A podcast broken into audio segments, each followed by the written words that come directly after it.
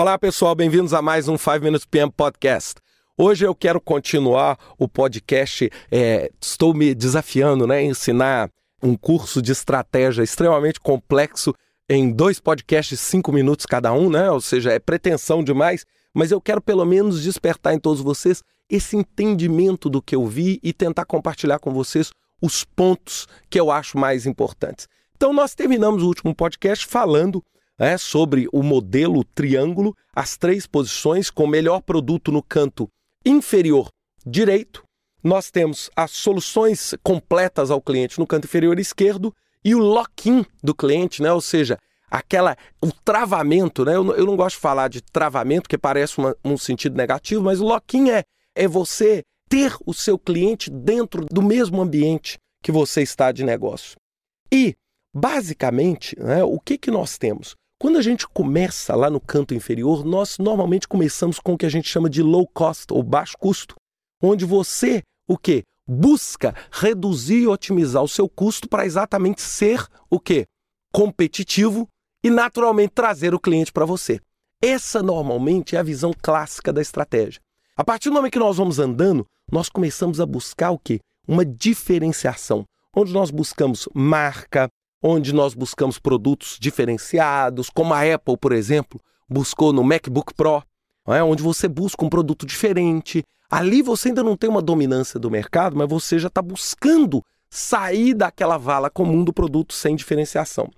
Em seguida, não adianta você se preocupar mais com o seu produto. Você precisa começar agora a integrar o seu cliente. Então você começa a viajar e tentar o seguinte: como é que eu redefino a minha relação com o meu cliente?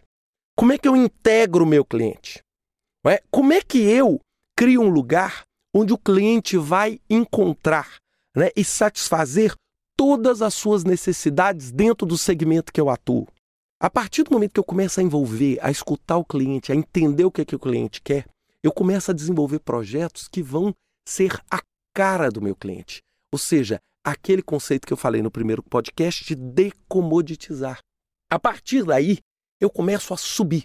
Porque a partir do momento que eu começo a oferecer soluções customizadas, vamos voltar lá no modelo do Porta e fazer essa comparação. Eu começo ao quê? A deixar a minha concorrência absolutamente irrelevante. É o conceito da estratégia do Oceano Azul. Ou seja, em vez de eu ficar brigando no Oceano Vermelho, produzindo projetos, desenvolvendo projetos que só vão me comoditizar mais, eu vou produzir projetos onde eu vou integrar cada vez mais o cliente dentro do meu processo de negócio. E isso é óbvio, trabalhar muito mais por projeto do que por rotina, porque a rotina é uma ótima ferramenta para comoditizar. Agora, se eu quero quebrar esse conceito de commodity, eu tenho que, que pensar por projetos.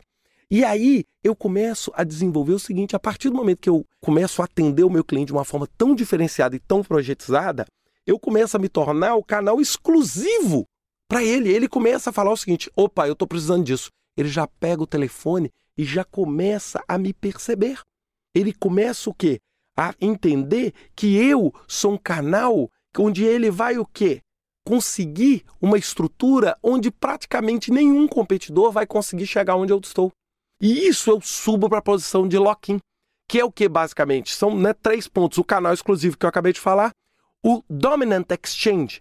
O que, que é isso? Eu sou a interface entre o meu cliente e o produto.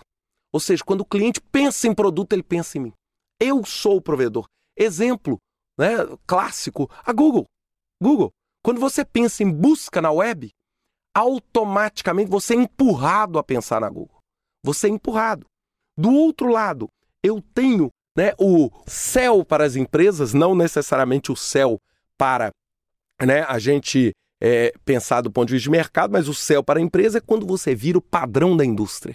É quando a Apple consegue chegar no iPod. Ou seja, o iPod, você chegou num, num modelo, você conseguiu um bonding com seu cliente, uma ligação com seu cliente tão absurda que você basicamente, pensa no iPod, para a pessoa comprar uma música, ela tem que entrar na iTunes, ou seja, você tem todo o controle da relação com o cliente. Segundo exemplo, Microsoft. Windows. É um sistema operacional que está em 95% dos computadores no mundo. Você chegou, é lógico que muitas vezes, quando a gente pensa em padrão proprietário, a gente acaba tendo uma visão um pouquinho negativa disso. Mas vocês concordam que qualquer um que esteja ouvindo esse podcast tem como objetivo final conseguir ter um bonding, um, uma cola com o seu cliente tal que ele trave tudo, ele trave tudo. Né? Imagina você criar de uma companhia telefônica conseguir atender de modo tão personalizado o seu cliente, tão único e gerar um relacionamento tão poderoso com o seu cliente que o seu cliente simplesmente compra e vê tudo. E olha só, isso não é no intuito de enganar o cliente. Observem bem. É o cliente chegar e falar assim: ainda bem que essa empresa existe para fornecer isso. Eu não sei como é que eu faria. Um exemplo clássico é o, é o iPod. É, pensem hoje no mundo sem iPod. É, ou seja, revolucionou não só a indústria da tecnologia, como a indústria da própria música. Vender música hoje é diferente. Entender, olhem só como as revoluções acontecem. E esse é um exemplo clássico. E ele, a Apple não desenvolveu esse standard obrigando o cliente, obrigando, travando, ó, oh, você tem que pôr isso porque é lei. Não, ela gerou um bonding com o cliente tão grande que ela lança um produto como o iPad e consegue vender milhões de cópias do iPad. Milhões de unidades, o produto está sold out no mundo inteiro. É o exemplo dessa reinvenção da estratégia. Claro, gente, era pretensão demais minha querer falar, mas eu fiquei tão ansioso que eu queria compartilhar com vocês esse entendimento. Eu coloquei no meu LinkedIn o nome do livro é Delta Model Reinventing Your Business Strategy. É um livro de capa amarela do Hacks, um livro fabuloso, uma leitura extremamente fácil, onde vocês vão ter isso, óbvio, com muito mais profundidade do que o que eu estou falando aqui em dois podcasts de cinco minutos. Um grande abraço, ótima estratégia, customer bonding, não esqueçam disso.